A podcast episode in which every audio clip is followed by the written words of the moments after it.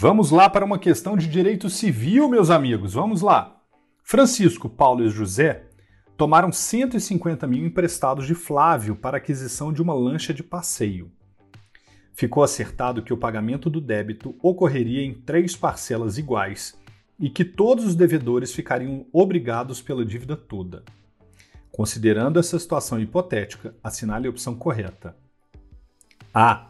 Flávio poderia escolher quaisquer dos devedores para cumprir a obrigação por inteiro.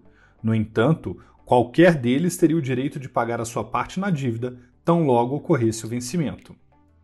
B. Se Flávio recebesse de Francisco um terço do valor da dívida, ficaria impedido de cobrar somente de José o valor restante.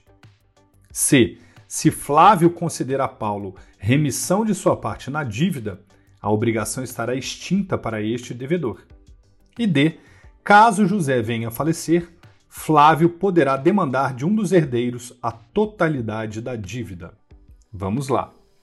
A e B estão incorretas, pois Flávio poderia escolher qualquer devedor para a cobrança da obrigação por inteiro, por ter sido estipulada expressamente a solidariedade, artigo 265 do Código Civil. Assim, não há que se falar em sua parte da dívida, pois a dívida de cada um é pela obrigação inteira. C. Alternativa correta. O artigo 277 do Código Civil admite a remissão da dívida em relação a um dos devedores solidários. E D.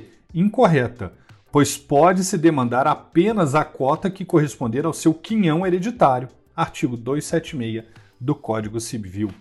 Meus amigos, lembrando que todas essas questões são extraídas da obra Como Passar no AB, best-seller da editora Foco. Um grande abraço, bons estudos!